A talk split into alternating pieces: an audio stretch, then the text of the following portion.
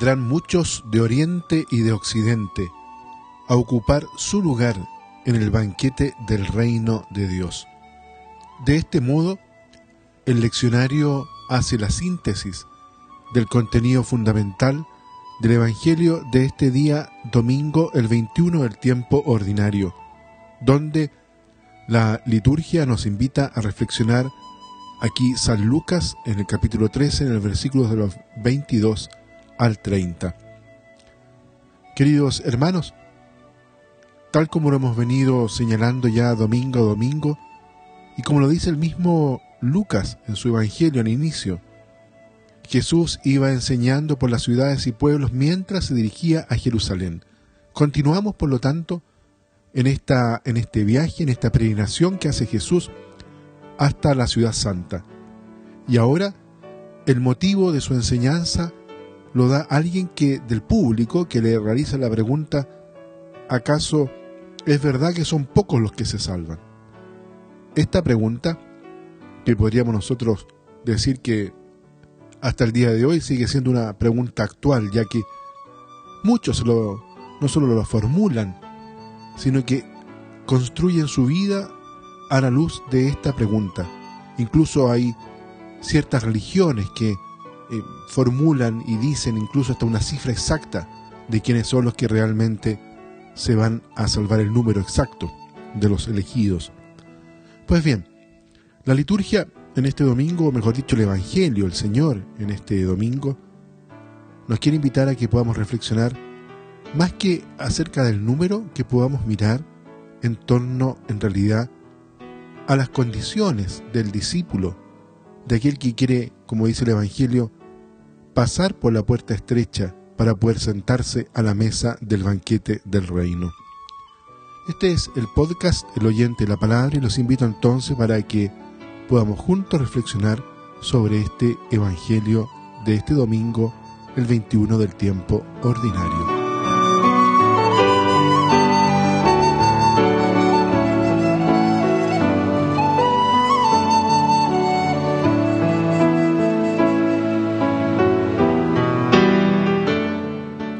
Centremos nuestra mirada entonces en el texto del Evangelio.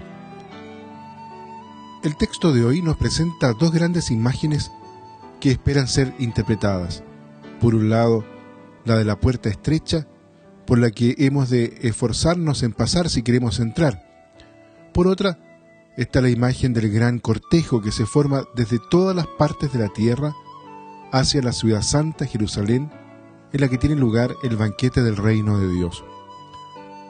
Con la primera imagen, Jesús no intenta ofrecernos una respuesta directa a la pregunta que le han formulado, ¿son pocos los que se salvan? Él se limita a invitarnos a la lucha, al compromiso, a la resistencia. Y es bastante significativo que en este contexto Lucas no pase, como en el evangelista Mateo, de la puerta estrecha a la puerta ancha, sino más bien de la puerta estrecha a la puerta cerrada, con lo que acentúa el carácter dramático de un desenlace que podría revelarse absolutamente negativo. Jesús afirma una vez más con claridad que seguirle por el camino del Evangelio es algo serio, algo que requiere una opción fundamental y sobre todo un esfuerzo continuado el verbo griego correspondiente a esfuerzo en este contexto, en modo imperativo, expresa la idea de lucha, de prontitud y de urgencia. No solo es necesario poder juntar todas las energías posibles, sino que no podemos perder ni un segundo de tiempo. La segunda imagen le sirve al evangelista para desarrollar un segundo pensamiento el que contrapone las pretensiones de unos pocos a la sorpresa de muchos. También aquí detectamos un tono polémico en las palabras de Jesús. Ya tuvo que reaccionar otras veces contra la jactancia de los judíos, que en realidad se sentían orgullosos de pertenecer al pueblo de Dios, al pueblo escogido, elegido, al pueblo de las tradiciones, el que le aseguraba la identidad nacional, pero por sobre todo el acceso a la salvación. Y es que para en realidad para Jesús Ya no existe ahora ninguna situación de vida que pueda poner a alguien por encima de otro.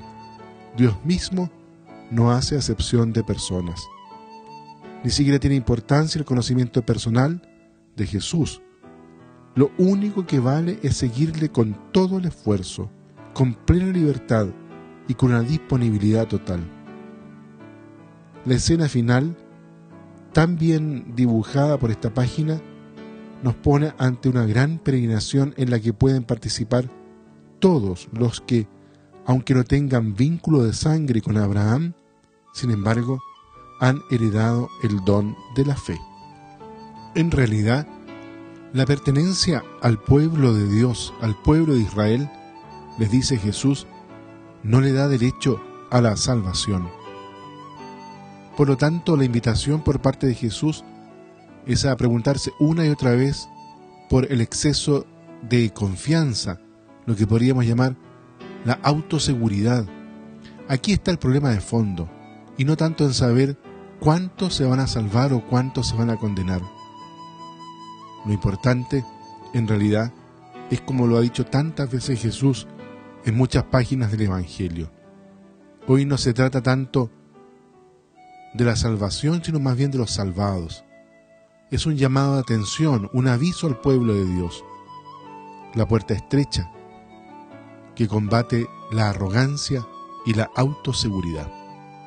Muy bien, queridos amigos y hermanos, los invito entonces para que en este domingo, el 21 del tiempo ordinario, podamos revisar justamente esta premisa fundamental a la que el Señor nos invita en este proceso, en este camino hacia Jerusalén, un proceso de conversión Quizás también nosotros hoy en día nos pasa algo similar, el sentir que por hacemos tal o cual práctica religiosa, o porque hacemos tal o cual cosa, tenemos asegurada así la salvación. Lo importante en realidad es este caminar con Jesús, junto a Él, que Él es la puerta. Y siendo como Él y estando unido a Él, podremos entonces participar del banquete de bodas del reino de los cielos. Que Dios los bendiga a todos y a cada uno.